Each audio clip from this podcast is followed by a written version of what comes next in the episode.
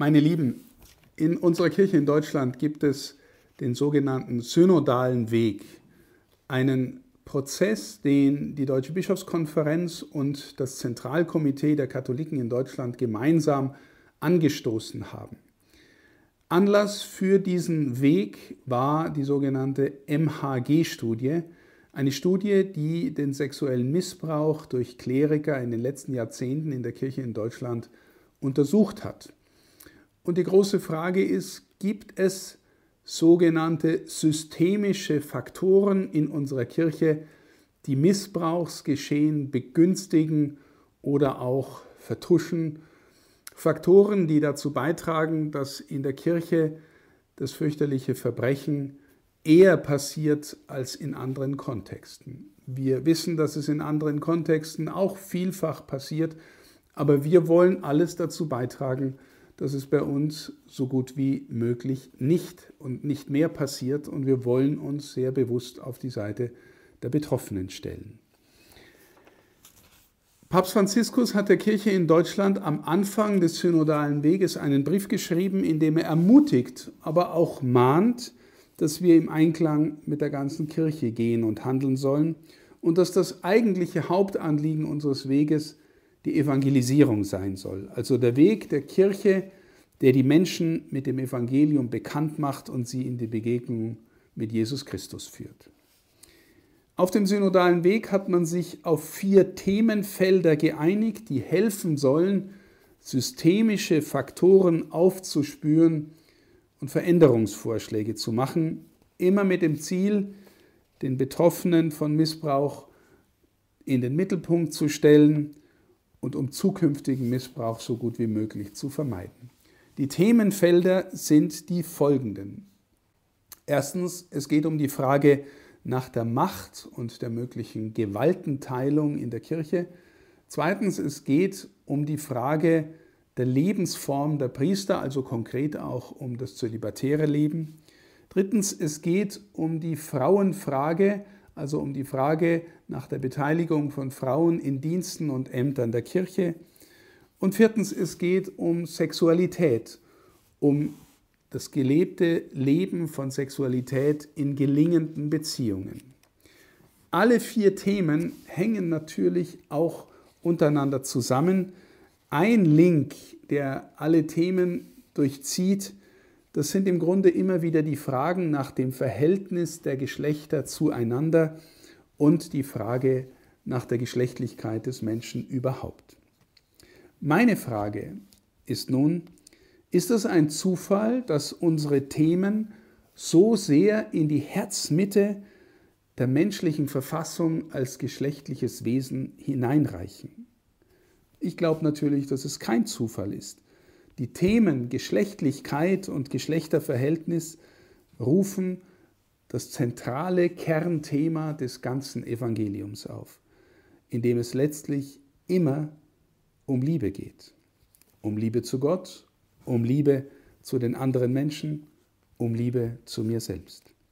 Und wir sehen ganz am Anfang der Schrift, da werden die Bilder aufgerufen vom Paradies, vom Garten, vom heilen Gott-Mensch-Verhältnis und dann auch vom sogenannten Sündenfall. Die Schrift erzählt, wie sich der Mensch dem Gebot Gottes widersetzt und wie er sich dadurch eine Störung in seiner Urbeziehung zuzieht. Eine Störung im Verhältnis zu Gott. Er muss das Paradies verlassen und das hat Konsequenzen für das Verhältnis des Menschen zu seinem Gegenüber im Verhältnis der Geschlechter zueinander. Auf einmal geht es um Begierde und Macht, um Schmerzen in der Geburt der Kinder und im Verhältnis zu sich selbst. Der Mensch schämt sich auf einmal vor Gott, vor den anderen. Und auch sein Verhältnis zur Welt ist gebrochen, wird da sehr knapp erzählt. Der Ackerboden muss jetzt unter Schweiß und Mühsal bearbeitet werden. Die Selbstverständlichkeit menschlichen Daseins in und mit der Natur ist fundamental gestört. Und wenn wir die Schrift weiterlesen, dann spüren wir diese Störung des Menschen auf jeder der folgenden Seiten in der Bibel.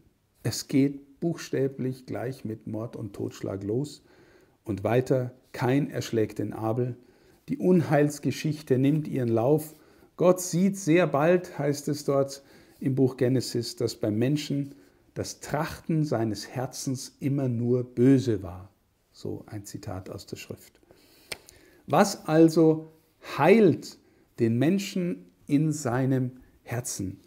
Oder heruntergebrochen auch auf unsere konkrete Situation, was heilt Bedingungen in unserer Kirche, unter denen Missbrauch geschieht?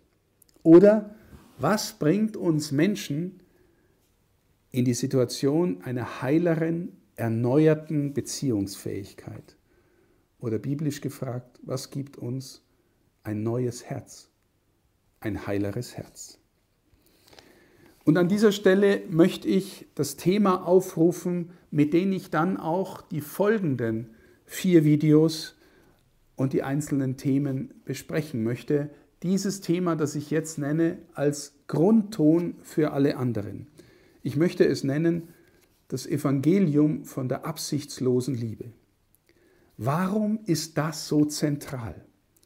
Nun fragen Sie sich einfach mal, Warum hat Gott eigentlich die Welt erschaffen? Sehr, sehr grundsätzlich. Weil er sie braucht? Weil er ohne die Welt ärmer wäre oder weniger glücklich? Unser Glaube sagt uns, Gott ist in sich absolut glücklich. Er braucht keine Schöpfung, um noch glücklicher zu sein. Er braucht uns nicht, dich und mich nicht. Aber er will sein Glück, seine Liebe, seinen schöpferischen Reichtum, seine Schönheit mitteilen, auf das die ganze Schöpfung seine Liebe und Güte vielfältig widerspiegelt und dass seine Geschöpfe daraus leben. Woraus? Aus der absichtslosen Liebe. Die Liebe will, dass Geschöpfe sind und dass sie gut sind. Und die Liebe will das Glück der Geschöpfe, vor allem der Menschen das Glück, das sich dann einstellt, wenn sie aus dieser Liebe leben. Und diese Liebe Gottes ist nicht nur einmal gegeben und dann zieht sie sich wieder zurück, sondern wir glauben, dass uns diese absichtslose Liebe Gottes jeden Augenblick unseres Lebens im Dasein erhält. Du lebst aus ihr, du atmest aus ihr, du wächst aus ihr. Alle anderen Geschöpfe sind dir aus ihr zugestellt, beigestellt, aus Liebe. Er erhält dich im Sein. Der Grund, warum du da bist, ist seine Liebe und sie ist nicht egoistisch. Absichtslos meint hier, es geht Gott wirklich um uns, um jeden Einzelnen und jede Einzelne. Und es geht ihm nicht hintergründig doch nochmal um sich selbst, um seine Machterhalt, um seine Größe. All das braucht Gottes braucht Gott nicht. Es geht ihm wirklich um uns. So, das klingt sehr idealistisch. Es ist aber die Wahrheit unseres Glaubens. Und die andere Wahrheit dazugelegt ist, dass unsere Fähigkeit, diese Liebe wahrzunehmen und anzunehmen und an uns heranzulassen, dass diese Fähigkeit verdunkelt ist. Dadurch hat sich die Angst breit gemacht in unserer Welt, die Lüge breit gemacht, die schlechte Begierde, die den anderen nur benutzt, das Leid, der Schmerz, der Tod, all das ist in die Welt gekommen durch die Ursünde, wie sie die Schrift erzählt. Und all das hat dazu geführt, dass wir alle miteinander, jeder Einzelne, an Herzensverengung leiden und dass wir unsere Wahrnehmungsfähigkeit für die absichtslose Liebe eingebüßt haben. So, und das bedeutet, dass wir alle zutiefst erlösungsbedürftig sind. Der Weg ins Paradies von uns aus gesehen ist verschlossen. Wir brauchen einen, der uns da rausholt, aus uns selbst rausholt und uns die Tür zum Garten Eden, zur Gemeinschaft mit Gott, dem Vater, wieder aufsperrt. Und wenn wir uns nun fragen, aus welchem Motiv passiert eigentlich Erlösung, dann ist die Antwort wieder, Jesus ist in die Welt gekommen, ist, hat unter uns gelebt, Wunder gewirkt, geheilt, verkündigt, vom Reich Gottes gesprochen, ist gestorben, ist auferstanden, hat seinen Geist gesandt. Warum? damit wir zurückfinden in die Gemeinschaft mit ihm. Und was ist sein Motiv? Nun wieder nur absichtslose Liebe. Braucht Jesus uns, dass wir wieder heiler werden? Nein. Aber er liebt uns einfach und will, dass wir zurückfinden. Er will, dass wir aus ihm leben lernen. Er will, dass wir in der Sprache der Bibel ein neues Herz bekommen. Ich lege einen neuen Geist in euch. Ich nehme das Herz von Fleisch, von Stein aus eurer Brust und gebe euch ein Herz von Fleisch. Und was ist dann das Ziel, dass wir in der Gemeinschaft mit Gott leben, aber noch in dieser Welt bleiben? Nun, damit wir selber Liebende werden, damit wir lernen, ihn, unseren Gott und den Nächsten und uns selbst zu lieben. Mit absichtsloser Liebe aus dieser Quelle. Meine Lieben, das Evangelium ist Rettungstat der absichtslosen Liebe und Evangelium und Evangelisierung ereignen sich deshalb immer dort, wo Menschen durch den Dienst der Kirche berührt werden von der absichtslosen Liebe Jesu, im liebenden Wort und in der liebenden Tat. Und von hier, meine Lieben, möchte ich noch einmal zurückkommen auf den synodalen Weg. Der Weg ist ein Prozess, der erklärt das Ziel hat, die Kirche zu erneuern. Mit diesem Ziel bin ich ganz einverstanden. Ecclesia semper reformanda. Die Kirche ist immer erneuerungsbedürftig. Und wenn ich in die Kirchengeschichte hineinschaue, dann sieht man immer wieder Bewegungen der Erneuerung. Und ich meine auch zu, zu sehen, dass tatsächliche Erneuerung, effektive Erneuerung der Kirche immer aus der Bewegung erwächst, die ich absichtslose Liebe genannt habe. Wenn Menschen sich haben hineinnehmen lassen in die Liebe des Gekreuzigten, wenn sie sich haben berühren und verwandeln lassen und daraus gelebt haben und leben, das hat immer Kirche erneuert. Und dann auch durch deren Wirken von innen nach außen, wie von selbst, die Strukturen der Kirche.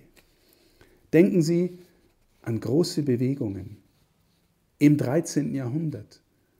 Die heiligen Franziskus und Dominikus, die durch ihre Armutsbewegung, radikale Rückkehr zum Evangelium, der Armut, die aus der Armut Jesu lebt und sich verschenken kann für alle anderen. Das hat die Kirche zutiefst erneuert. Denken Sie an Ignatius von Loyola im 16. Jahrhundert mit seiner Erfahrung der Exerzitien, dass er in die Tiefe gehen wollte, dass Menschen lernen sollten, sich wirklich für Gott zu entscheiden und daraus neu zu leben, hat die Kirche zutiefst erneuert. Oder denken Sie an die großen Gestalten der karmelitischen Bewegung, Teresa von Avila, Johannes vom Kreuz, in die Tiefe gehen, sich von der Liebe Gottes berühren, verwandeln lassen und das Hineinleben, Hineinlieben, Hineinbuchstabieren in die ganze Kirche hat die Kirche verwandelt. Oder denken Sie an die großen Gestalten, die Antwort gegeben haben auf die sozialen Nöte im 19. Jahrhundert. Mein Ordensvater Don Bosco war dabei, der sich um junge Menschen gekümmert hat, auf dass ihr Leben reicher wird, tiefer wird, dass es gelingt. Auch diese Bewegungen kommen immer zuerst aus einer Antwort auf die absichtslose Liebe Gottes und die Menschen, die sich davon berühren lassen, versuchen es so zu leben und erneuern und verwandeln die Kirche. Im 20. Jahrhundert war sicher das große Ereignis des Zweiten Vatikanischen Konzils, das die Erneuerungsbewegung der Kirche angestoßen und vertieft hat. Und wer waren die Protagonisten? Zwei heilige Päpste, Johannes der 23. und Paul VI. Heilige Männer und Frauen, haben die Kirche immer nachhaltiger, tiefer verändert als jede Operation, äußere Operation an bloßen Strukturen. Das heißt nicht, dass die Strukturen nicht auch immer verändert werden müssen, aber die Veränderung geschieht, wo Menschen sich dort berühren lassen und dann gewissermaßen von innen nach außen neu verstehen, wie Kirche zu leben hat in ihrer Zeit. Der glühende Kern ist diese absichtslose Liebe Und die ist uns schon immer ins Herz gegossen, sagt der Paulus. Aber die Frage ist, ob wir daraus leben. Keiner von uns, das wissen wir alle, lebt völlig daraus. Wir alle sind und bleiben natürlich auch bedürftige Menschen. Menschen, die schwach sind, auch Menschen, die krank werden, Menschen, die auch Bedürfnisse aller Art haben, auch Begierden aller Art haben. Und wir sind allzu oft auch einfach nur Sünder, die zuerst mal auf sich selber schauen. Alle. Aber, liebe Schwestern und Brüder, wenn unser innerster Antrieb, das, was unser Leben ordnet und wirklich ausrichtet, wenn unsere Weise, Menschen zu begegnen, nicht wirklich durchstimmt ist von der Gegenwart Jesu, von seiner absichtslosen Liebe, dann bleiben wir eigentlich nicht im Reich Gottes unterworfen oder zugehörig, sondern dann bleiben wir dem Reich der Welt unterworfen, dem die Gottesliebe abhanden gekommen ist. Bekehrung heißt deshalb immer neue Hinwendung zu ihm, sich berühren und verwandeln lassen von der absichtslosen Liebe. Und damit auch die Kirche verwandeln. Und von hier, liebe Schwestern, liebe Brüder, werde ich in den nächsten Tagen oder wenigen Wochen in weiteren Videos die vier Themenfelder des synodalen Weges durchsprechen, weil ich überzeugt bin, dass äußere strukturelle Veränderungen nur Kosmetik bleiben, wenn sie sich nicht aus dieser inneren Quelle der absichtslosen Liebe speisen. Ihr Bischof Stefan Oster aus Passau.